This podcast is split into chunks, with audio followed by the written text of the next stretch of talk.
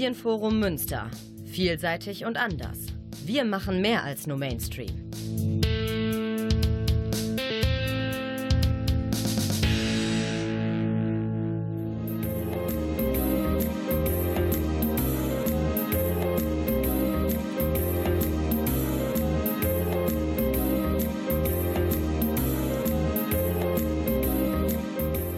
Der Lesewurm. Neues vom Buch- und Hörbuchmarkt. Präsentiert von Volker Stephan.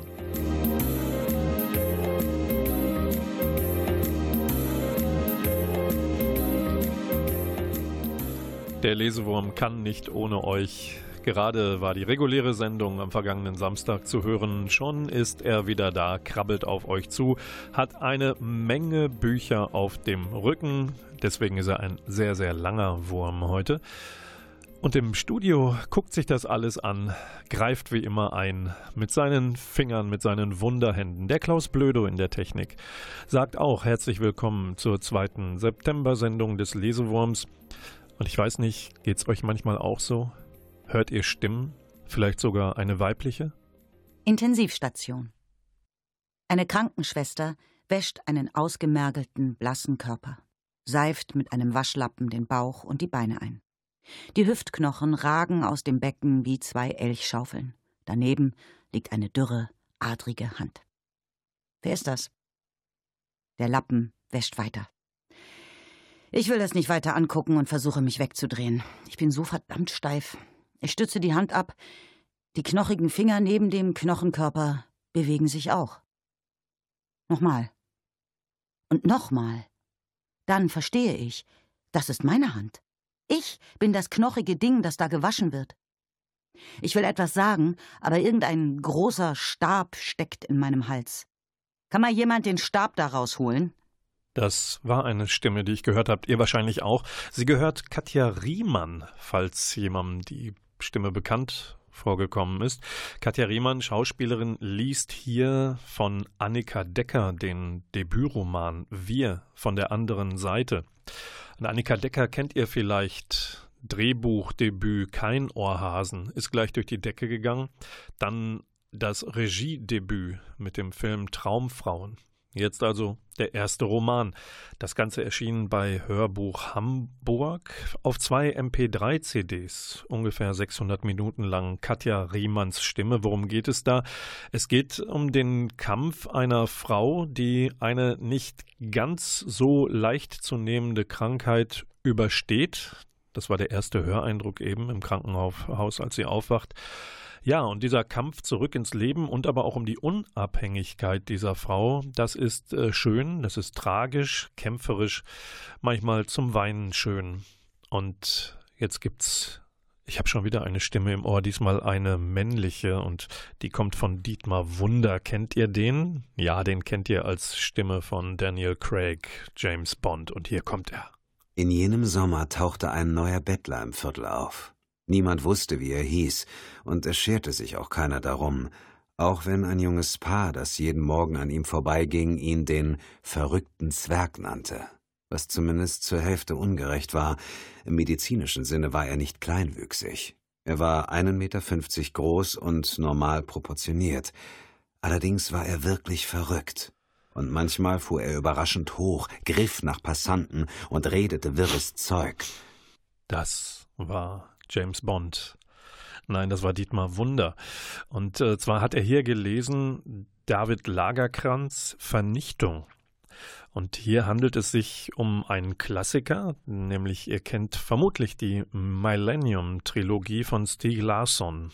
Der Publizist und Journalist ist nach drei Folgen dieser äh, Serie gestorben, leider. Und David Lagerkranz hat die ähm, Reihe fortgeführt um die Hackerin Lisbeth Salander und den Journalisten Michael Blomquist. Vernichtung soll jetzt der dritte und letzte Band sein, den Lagerkranz beisteuert.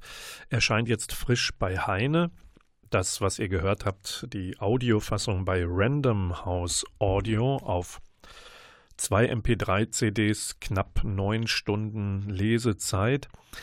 Mm, dass er überhaupt die Serie am Leben erhalten hat, der David Lagerkranz.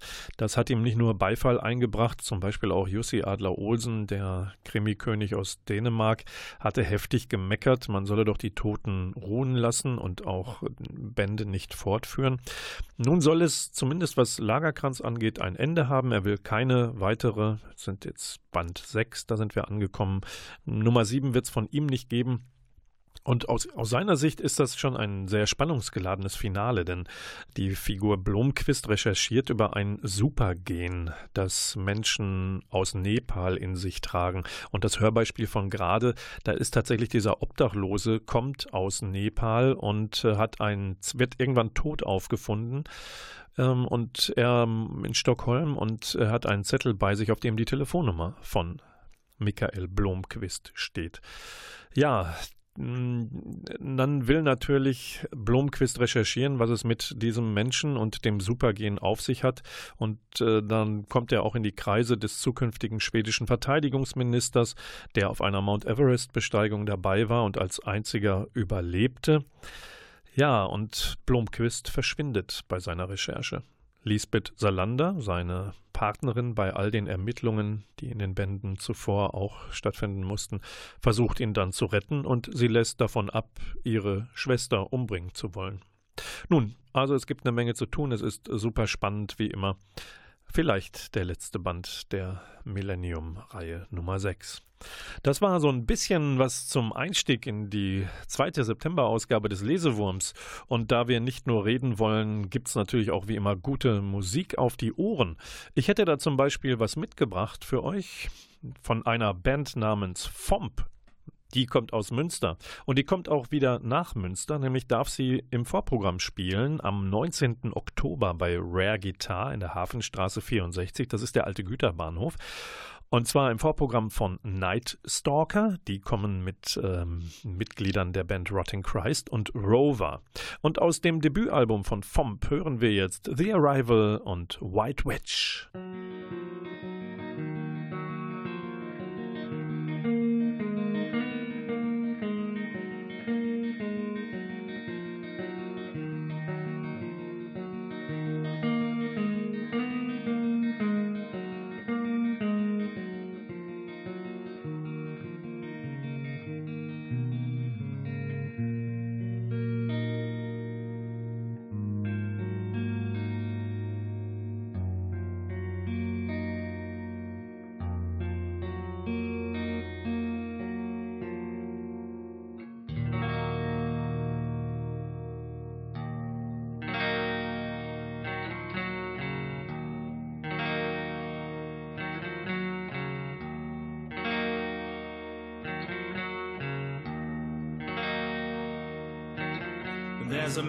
could sign.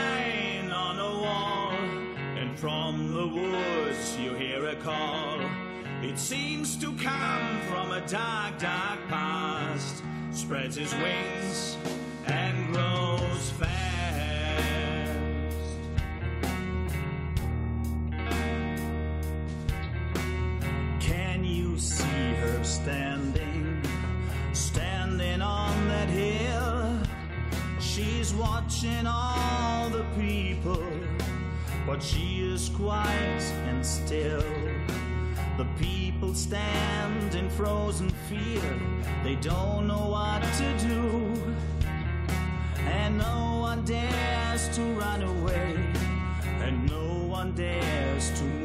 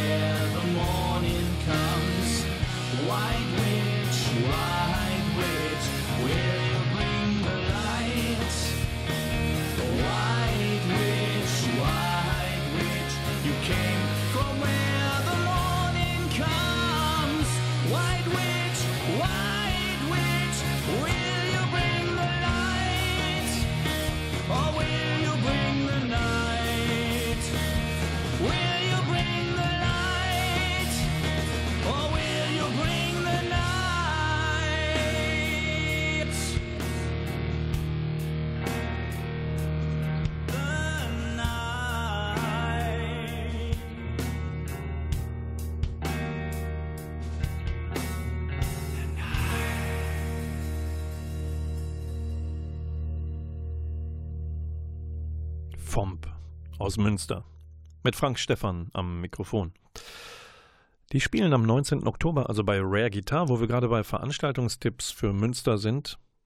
Reiche ich euch noch ein paar rein, nicht ohne euch darauf hinzuweisen, dass wir uns heute in der Lesewurm-Sendung kümmern um Norwegen, Literatur von dort. Warum? Weil Norwegen das Gastland der kommenden Frankfurter Buchmesse Mitte Oktober sein wird.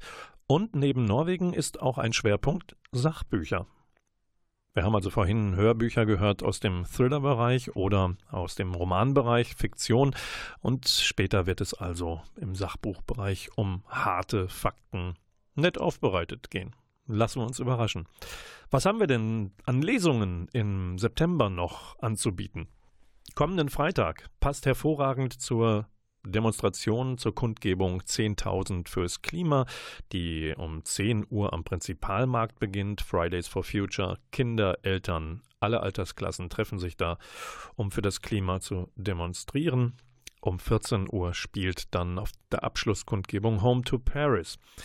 Am selben Abend, dann bei freiem Eintritt, könnt ihr erleben Paula Irmschler und Benjamin Weissinger im Leo 16, dem Kultur- und Kneipenkollektiv an der Herwartstraße 7. 19 Uhr. Paula Irmschler äh, ist auf äh, Facebook unglaublich aktiv. Sie ist Titanic-Redakteurin, schreibt auch für Neues Deutschland und Musikexpress. Sie hat einen Podcast namens Feminismus und Autotune und äh, schreibt an einem Buch und ist unglaublich amüsant, genauso wie Benjamin Weissinger, ihr Gegenpart, ihr Mitstreiter an diesem Abend, der auch auf Facebook aktiv ist, sich manchmal wundersame Tiere vornimmt äh, oder digitale Flohmärkte veranstaltet, Bilder malt und er stellt auch seine Texte vor. Am Freitag, 20. September. Leo 16, 19 Uhr, freier Eintritt. Dann habe ich tatsächlich noch drei Lesungen am selben Tag, Donnerstag, 26. September. Da müsst ihr euch dann vielleicht entscheiden. Ähm, ein bisschen was kombinieren kann man noch, weil Arno Kerr relativ früh beginnt, um 18.30 Uhr an jenem Donnerstag, den 26. September, in der Brauerei Finne an der Kerstenbockstraße 8. Arno Kerr, wer ist das? Das ist ein Münchner Autor und Fotograf namens Thomas Michael Glav der hat sich in Münster und das Kreuzviertel verliebt seinerzeit. Und dann hat er sich gedacht, schreibe ich doch eine Krimireihe um Friedrich von Koos. Und der ermittelt wieder in Münster. Und aus diesem Buch Kreuzbube könnt ihr was hören, wenn ihr zu Arno Kerr geht. Da ist es um 18.30 Uhr und danach könnt ihr euch überlegen, schließe ich noch eine Lesung an. Und zwar im Schlosstheater, vielleicht um 20 Uhr am selben Tag, 26. September. Da kommt Roland Jankowski wieder. Und der stellt häufig kriminelle Kurzgeschichten aus anderer Feder vor. Den Jankowski kennt ihr aus Wilsberg. Und zwar ist er ja der komische Kommissarkollege von der Hauptkommissarin, nicht wahr? Und äh, der ist ab 20 Uhr im Schlosstheater. Dafür müsst ihr euch Karten besorgen und das rechtzeitig, sonst habt ihr Pech ausverkauft. Wenn dem so sein sollte, ihr seid zu spät, dann überlegt doch, ob ihr um 20 Uhr stattdessen in die Black Box im Kuba Münster in der Achtermannstraße 12 geht. Denn da stellt Lander Caruso Hölderlin vor. Ja, wen das interessiert, macht es mal. Und äh, jetzt kommen wir zum ersten Hauptthema des heutigen Abends beim Lesewurm. Und zwar habe ich mir ein bisschen was zu Norwegen zurechtgelegt, dem Gastland der diesjährigen Frankfurter Buchmesse. Und da gibt es, ähm, fange ich mal mit zwei Tipps an. Und das eine ist, ähm, spielt in der Stadt und das andere draußen in der Natur. Also ihr könnt euch vor, aussuchen, in, interessiert euch lieber das urbane Leben in der Hauptstadt Oslo kurz nach dem Zweiten Weltkrieg oder aber in der Jetztzeit heute ein Naturerlebnis von Vater und Sohn. Ich beginne mal mit Die Spuren der Stadt aus der Feder von Lars Sabier Christensen. Der ist hoch dekoriert, hat den nordischen Literaturpreis zum Beispiel gewonnen, 1953 in Oslo geboren und sein Roman Die Spuren der Stadt äh, spielt kurz nach dem Zweiten Weltkrieg und bringt sehr verschiedene Menschen zusammen und spiegelt darin tatsächlich das äh, urbane Leben in der Hauptstadt und wie welche Zufälle Menschen zueinander bringen können. Und das ist sehr einfühlsam geschrieben. Dafür ist er ja bekannt. Er ist einer der bedeutendsten norwegischen Autoren der Gegenwart, dieser Herr Christensen. Und dann haben wir einen Journalisten äh, namens Torbjörn Ekelund und der hat gerade rausgebracht bei Malik, während Christensen bei BTB erscheint. Ekelund schreibt Mein Sohn und der Berg. Unser Abenteuer in Norwegens Natur. Und das ist tatsächlich eine Art Reisebeschreibung, wie Vater und Sohn durch die Gegend südwestlich von Oslo streifen, unternehmen eine mehrtägige Wanderung mit Zelt auf dem Rücken und Rucksack dabei. Und sie wandern eine Strecke ab. Das ist so die Nebengeschichte, die erzählt wird neben den Erlebnissen, die der junge Sohn und der mittelalte Vater gemeinsam haben. Erzählt wird auch die Geschichte von Hans Torske, das ist ein fünf-, sechsjähriger Junge, der 1894 in dem Gebiet schon einmal gewandert ist. Leider kam er von dieser Wanderung nicht lebend zurück. Das Kind wurde auf dem elterlichen Hof in der Gegend vermisst, gesucht und dann schließlich irgendwann ein Jahr später tot aufgefunden. Und ähm, bei diesem Buch, was sehr mitfühlend geschrieben worden ist, versucht der Vater eigentlich auch immer zu ergründen, was könnte in dem Kopf eines jungen Menschen, seines eigenen Sohns August oder des Jungen, der vor 100, über 100 Jahren äh, sich selbst aufgemacht hat und verirrt hat letztlich, was geht in so einem Kopf vor sich, wenn man durch die Natur streift. Das Buch selbst hat natürlich ein gutes Ende. Vater und Sohn erreichen den höchsten Berg der Umgebung.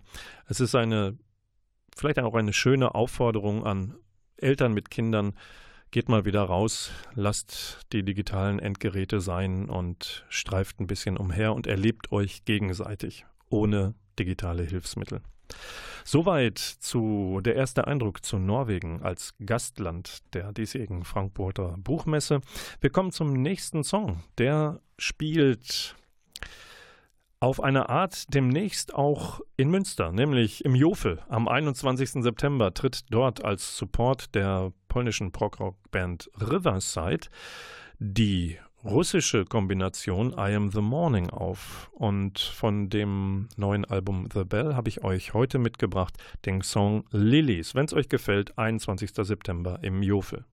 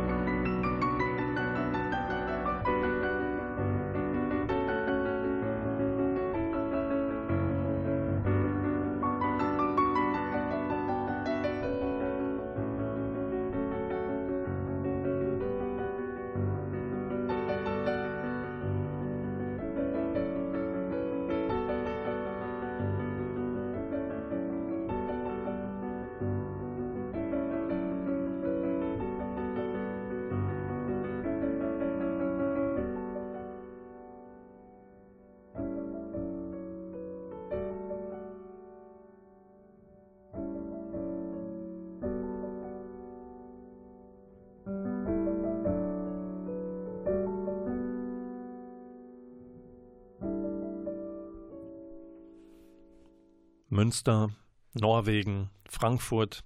All das hört ihr in der aktuellen Sendung des Lesewurms hier auf Antenne Münster, produziert im Medienforum. Am Mikrofon hört ihr Volker Stephan. Im Hintergrund krabbelt, rauscht und raschelt Klaus Blödo in der Technik. Wir sind bei Norwegen als Gastland der anstehenden Frankfurter Buchmesse. Und ich habe noch zwei Buchtipps von Menschen geschrieben, die aus Norwegen stammen. Und da wäre zum Beispiel Lena Johansson. Die hat gerade herausgebracht bei Aufbau die Malerin des Nordlichts.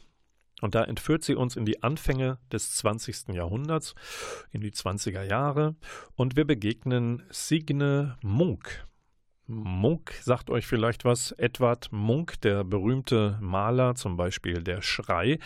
Aber hier wird die Geschichte der Nichte erzählt, die auch malt, die auch etwas vorhat mit ihrem Leben, die natürlich sich zurechtfinden muss in einem Leben, das für Frauen bestimmte Rollen vorsieht und wenn da eigene Erwartungen und Wünsche dazukommen, dann geht schon mal ihre erste Ehe auch kaputt. Äh, weil nämlich das Malen sich nicht so ganz schickt für na, den Ehemann, der sie dann verstößt. Oder nein, sie einigen sich darauf, wird auch besser, wir trennen uns. Ja, und äh, Signe macht also weiter, verfolgt ihre Pläne und ähm, dann wird sie irgendwann an die Seite von Einar gespült. Das ist also hier eine biografische Erzählung in diesem Roman, die sich an den Fakten von Signe Munk orientiert. Und äh, einer entwickelt sich dann zu Beginn des Zweiten Weltkrieges, als die Deutschen, Nazi-Deutschland schließlich 1940 einmarschiert in Norwegen. Einer entwickelt sich zu einem Widerstandskämpfer. Und das verlangt auch von Signe Munk am Ende wichtige, wegweisende Entscheidungen, ob sie den Weg des Widerstands mitgehen will oder nicht. Eine sehr interessante Beschreibung des Norwegens aus dem vergangenen Jahrhundert, sehr, sehr lesenswert. Und dann bin ich bei einer weiteren Frau aus Norwegen, die bei BTB gerade das Taschenbuch veröffentlicht Wunder im Bauch, was in den neun Monaten vor unserer Geburt geschieht. Katharina Westre heißt die junge Dame, die mit dieser Zusammenfassung, die sehr lesenswert ist und sich auch an junge Menschen richtet, weil in dem, in dem Buch wird häufig das Wort auch an junge Leser gerichtet. Weißt du, wie du entstanden bist oder was in den ersten oder in diesem Stadium mit dir passierte? Katharina Westre äh, hat studiert an der Universität Oslo, nämlich Biowissenschaften, sehr viele Veröffentlichungen wissenschaftlicher Natur und jetzt hat sie ihr erstes populärwissenschaftliches Buch herausgebracht und das hat es gleich geschafft, in 19 Sprachen übersetzt zu werden. Die äh, Illustrationen in dem Buch stammen übrigens von ihrer ein Jahr jüngeren Schwester Linnea Wester. Und insgesamt haben wir hier ein ähm, wunderbares kleines Büchlein und ähm, da gibt es auch eine eine Passage, die uns Aristoteles etwas näher bringt. Und jetzt stellt euch mal vor, Aristoteles, was macht er? Der nimmt sich befruchtete Hühnereier und zerlegt die zu verschiedenen Zeiten ihrer Entwicklung. Bei einem Ei, drei Tage alten Ei sieht er ein kleines rotes Herz, wenn er es aufschlägt, das inmitten des Eidotters offen lag und schlug. Und wenn er erst nach einer Woche die Schale aufgebrochen hatte, fand er eine kleine Kreatur mit großen Augen. Und je später er das Ei öffnete, desto mehr ähnelte die Kreatur einem Huhn. Ja, was hat Aristoteles da wohl versucht? Der hat schon vor 2300 Jahren und ein paar kaputte sich darüber Gedanken gemacht, wie wohl neues Leben entsteht. Und das Ganze zu einer Zeit, als an Mikroskope und andere Hilfsmittel noch nicht zu denken war. Und äh, Katharina Westre, die Norwegerin, ähm, entwickelt also jetzt auch im, entlang der verschiedenen Stadien eines Fötus ganz nette Geschichten. Eine heißt auch eine haarige Vergangenheit. Also jeder, der mehr Haare trägt als auf dem Kopf oder rund um die Lippen, der könnte sich ja eigentlich sagen, und jetzt zitiere ich Katharina Westre, es ist im Grunde wirklich unverständlich, dass wir Menschen kein richtiges Fell besitzen, denn alle unsere Artgenossen in der Affenwelt haben eines. und es schützt vortrefflich gegen Kälte und UV-Strahlen vor der Sonne. Wir hingegen müssen mit kurzen, fast unsichtbaren Haaren auskommen, zumindest am Großteil unseres Körpers. Im Sommer kriegen wir Sonnenbrände und im Winter frieren wir manchmal ganz schön. Wozu ist diese nackte Haut denn eigentlich gut? Ja, und wozu die gut ist, hat Katharina Westre dann weiter in diesem Kapitel entwickelt. Und äh, das ist eigentlich ein Loblied auch auf die Behaarung. Also wer auf der Brust oder auf dem Rücken was anzubieten hat, ne, meistens als Mann oder welche Frau auch so die eine oder anderen Barthaare mal zupfen muss. Leute, das ist alles von der Natur so gewollt. Und wenn die Natur das vielleicht irgendwann mal wieder will, entwickeln wir uns auch nochmal Richtung Affen zurück. Freut euch schon darauf. Ja, das waren zwei weitere Bücher zum Thema Norwegen als Gastland bei der im Oktober wieder stattfindenden Frankfurter Buchmesse. Und das letzte Wunder im Bauch war ein Sachbuch. Nach der nächsten Musik kümmere ich mich noch um ein paar Sachbücher mehr. Bleibt dran und genießt jetzt mit mir eine Band, die ihr zweites Album gerade rausgebracht hat und heißt Miss Velvet and the Blue Wolf. Und das Album, was wir hier hören, heißt Feed the Wolf und tatsächlich darf mitspielen George Clinton. Das ist ein Black Music Altmeister und Parliament Funk Funkadelic Gründer. Und hier hören wir eine Mischung aus Alternative Rock und Funk mit einem kräftigen Schuss Soul und äh, damit ist das eine moderne Variante des Funkadelic Sounds. Und jetzt hören wir also Bitch Honey.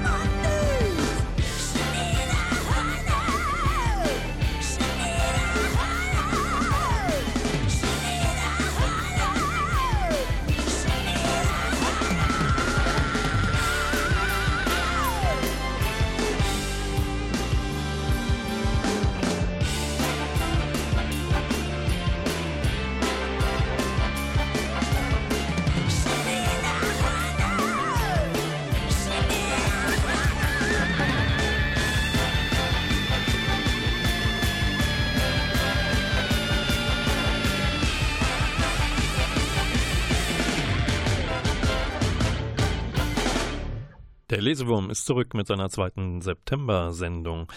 Und wir haben Literatur aus Norwegen eben besprochen, sind dann schon zum Sachbuch übergewechselt. Und von Norwegen zum Sachbuch nach Grönland ist der Weg so weit gar nicht. Der Italiener Marcio G. Mian hat gerade bei Folio vorgelegt, die neue Arktis, der Kampf um den hohen Norden.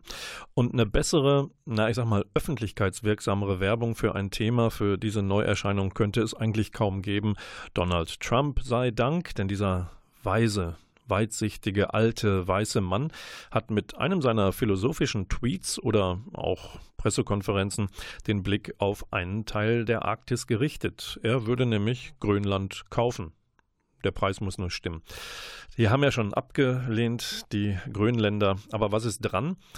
Ähm, an dieser Attraktivität, ja, die, ihr ahnt das sicher oder wisst es, schmelzende Gletscher, das Packeis, was schmilzt, die geben Schifffahrtsrouten inzwischen frei, immer mehr Bodenschätze und da sind natürlich Menschen scharf drauf. Auf Grönland sehen das nicht alle so. Viele Inuit, also die Ureinwohner, sehen es mehr mit Befremden, dass zum Beispiel auf der Quanefjeld-Hochebene bereits eine Mine für Uran und seltene Erden entsteht. Eigentlich von Australien eingerichtet, dann von Chinesen aufgekauft, dann soll ein riesiger Hafen entstehen, damit dieses strahlende, teils strahlende Material auch nach Ostasien verschifft werden kann.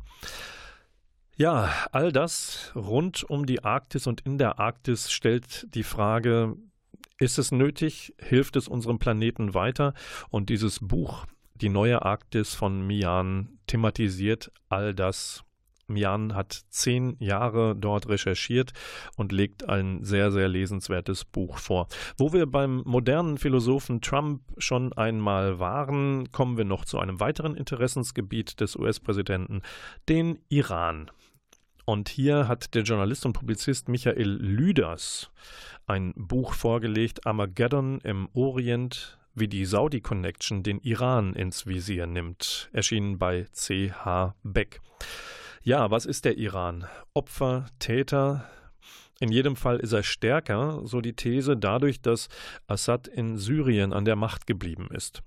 Dadurch bleibt auch der Iran mit Kämpfern, mit Milizen dort im Land, hat einen durchgehenden Kontakt vom Iran über den Irak bis hin in den Libanon, unterhält hier und dort schiitische Milizen und dieser Machtzuwachs des Irans sei schon evident, sagt Lüders, da beschönigt er nichts, aber es sei eben auch das Ergebnis verfehlter Politik der USA und Israels. Und dieses Dilemma, aus diesem Dilemma heraus versucht Trump nun, den Iran zu schwächen, wo es nur gehe. Für die Europäer ergibt sich daraus ein großes Handlungsfeld, weil sie müssen sich dazu stellen, zu der Politik Trumps, der nun ja klare Iran-Gegner in höchste Ämter berufen hat, Pompeo als Außenminister zum Beispiel. Die Europäer müssen ihre Nahostpolitik neu überdenken. All das fasst Michael Lüders hervorragend zusammen. Wir sind bei Sachbüchern. Und was liegt näher, als vom Iran zur Katzenfotografie zu springen? Ja, Walter Chandoha hat sein Leben lang, über 70 Jahre lang, Katzen fotografiert, von 1942 bis 2018. Walter Chandor ist ein berühmter US-Fotograf, der leider zu Beginn dieses Jahres gestorben ist. Und bei Taschen gibt es eben Cats Photographs aus der Zeit 42 bis 2018 jetzt in einem wunderbaren Bildband, begleitet von einordnenden Worten. Die stammen von Susan Michaels zum Beispiel. Das ist die Gründerin von CatCon und der Cat Art Show. Das sind die beiden größten kulturellen Veranstaltungen der Welt zum Thema Katzen. Naja, und äh, wenn ihr heute noch kein Katzenvideo gepostet, geteilt oder geliked habt, dann holt euch doch die Inspiration bei Walter Chandoha aus diesem Buch über 30 Bücher veröffentlicht, hat 300 Zeitschriftencover, tausende von Werbekampagnen mit Katzen bebildert. Und äh, Chandoa beschreibt natürlich auch, wie er gearbeitet hat. Und das ist, führt zurück in die Zeit von Dunkelkammern. Ich weiß nicht, ob ihr das kennt. Das roch da immer streng drin. Da gab es Wannen mit unterschiedlichen Lösungen, in denen man erst Filme entwickeln und dann Fotopapier belichten und dann auch entwickeln musste. All das und einen Tipp für euch Hobbyfotografen: starkes Hintergrundlicht, sagt Chendoa, macht selbst gute Fotos noch einmal besser. Warum hat er Katzen fotografiert? Weil er irgendwann 1949 auf dem Heimweg in New York City ein ausgesetztes oder eine Straßenkatze adoptiert hat. Nahm er mit nach Hause. Irgendwann fing er als Fotograf natürlich an, die zu fotografieren. Und daraus ist eine Weltkarriere geworden. Macht zu Hause mal ein Loch in die Wand, spielt Mäuschen, knipst eure Katze dabei, wenn sie guckt, ob sich hinter dem Morseloch vielleicht etwas Leckeres versteckt, wie so ein Foto aussehen kann. Auf Seite 162, 163 von Cat bei Taschen seht ihr da ein äh, Beispiel. Vielleicht könnt ihr ja auch so schön fotografieren. So schön singen wie Knorkator könnt ihr unter Umständen vielleicht Ihr solltet euch das mal anhören, was Knorkator so zu bieten hat. Berliner Rockband, ziemlich schräg. Neues Album, Widerstand ist zwecklos. Ich glaube, die sind 25 Jahre jetzt dabei. Das zehnte äh, Album heißt so und aus Widerstand ist zwecklos und wir hören daraus den Track Revolution.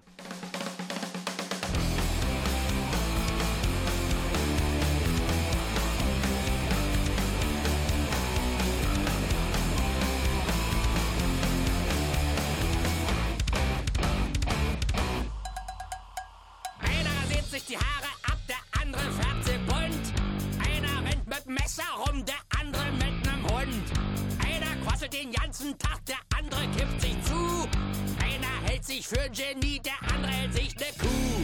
Einer glaubt an die Macht der Liebe, der andere glaubt an Hass. Einer tritt bei der Demo auf, der andere tritt aufs Gas. Einer sitzt auf dem Sack voll Geld, der andere auf dem Gaul.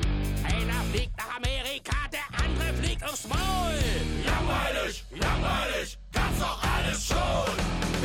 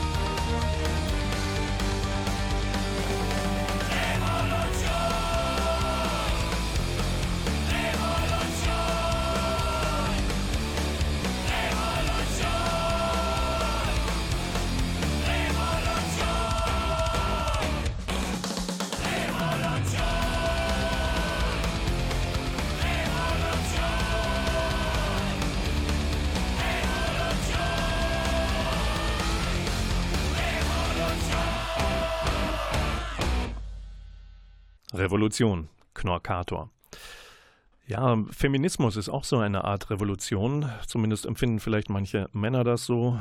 Ähm, für Frauen ist das nur ein, ein Durchsetzen, was heißt nur das Durchsetzen von mehr Gleichberechtigung.